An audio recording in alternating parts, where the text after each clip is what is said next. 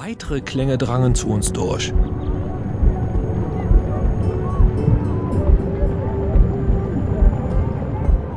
Unbekannte Geräusche, Musik und Stimmen. Ein Geräusch sollte uns von nun an immer vertrauter werden. Die Stimme unserer Mutter, die wir fortan immer in unserem Ohr und Herzen haben würden. Wir hatten zwar noch keine Ahnung, was die seltsamen Klänge bedeuteten, doch wir konnten schon intensiv die Emotionen spüren, die damit verbunden waren. Freude, Ärger, Lachen, Weinen.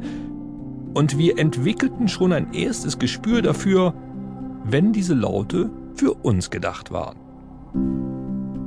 Nach 35 Wochen waren wir bereits in der Lage, Tonhöhen, Rhythmen und Sprache zu differenzieren, auch wenn uns deren eigentliche Bedeutung noch unklar war.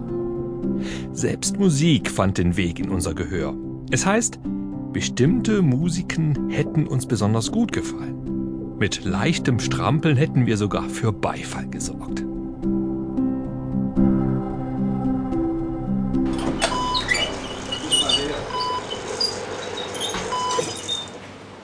Wer weiß, ob wir im Bauch unserer Mutter spürten, dass nun die Zeit gekommen war, die Welt zu entdecken.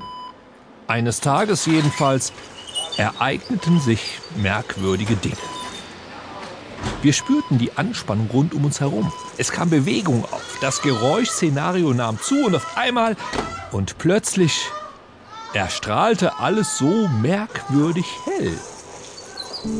Eine Welle von Sinneseindrücken schwappte da über uns hinweg. Im ersten Moment gar nicht so angenehm, Plötzlich war alles viel kühler, lauter und heller als vorher. Auch wenn wir die geballten Sinneseindrücke im Einzelnen noch gar nicht wahrnehmen konnten, eines dürfte uns im Augenblick unserer Geburt bewusst gewesen sein. Alles war irgendwie besonders. Es war ein Abschied und ein Anfang. Und es war zum Heulen.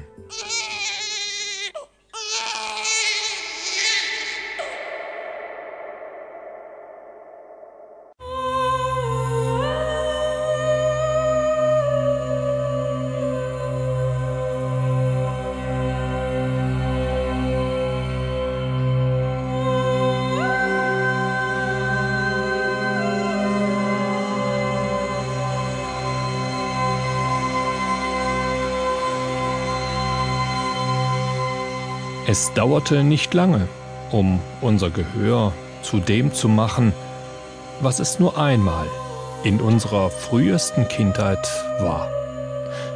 Ein echtes High-Fidelity-Organ mit der Fähigkeit, höchste Töne bis zu 20 Kilohertz zu hören.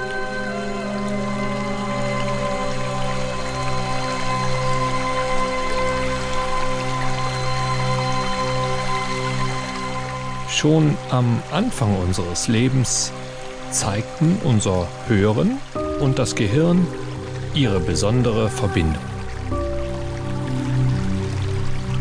Jedes Geräusch, das wir fortan zum ersten Mal hörten, wurde direkt in unserer großen Audiobibliothek gespeichert, sodass es uns für den Rest unseres Lebens vertraut sein würde.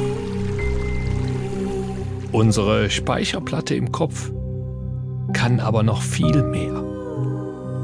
Sie charakterisiert Geräusche und sie ordnet ihnen Eigenschaften zu, so wie wir es gelernt haben.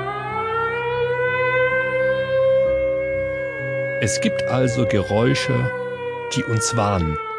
Achtung, Gefahr. Oder welche, die uns jubeln lassen. Juhu, gewonnen! Dabei kann es vorkommen, dass die Bedeutung je nach sozialem Umfeld, Kulturkreis und unseren persönlichen Prägungen sehr unterschiedlich sein kann. Menschen, die im Meer in einer Strömung am Strand beinahe ertrunken wären, reagieren ganz anders auf das Geräusch der Brandung. Als Menschen, die sich mit